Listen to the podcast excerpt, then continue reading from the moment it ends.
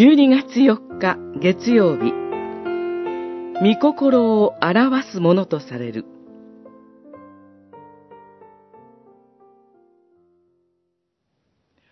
私に向かって、主よ、主よ、というものが皆、天の国に入るわけではない。私の天の父の御心を行う者だけが入るのである。マタイによる福音書、七章二十一節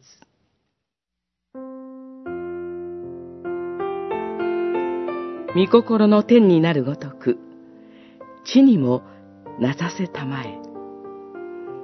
私たちは、神の救いは信仰によって与えられると確信しています。実に、人は心で信じて義とされ、口で公に言い表して救われるのです。と言われている通りです。良い行いによって義と認められようとする試みは無意味なものです。けれども、主の名を呼ぶだけでいいのかといえばそうではありません。主の名を呼ぶだけで何も変わらない人は、天の国から拒絶されると言われるのです。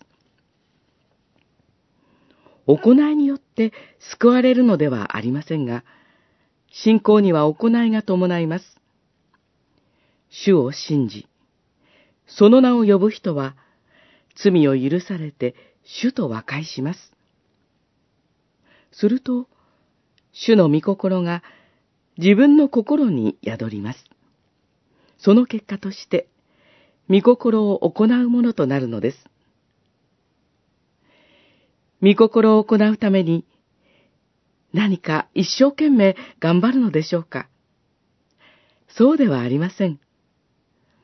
救われること自体を神に委ねている私たちは、救われて、御心を表すものとされることをも日々神に委ね、祈り求め続けるのです。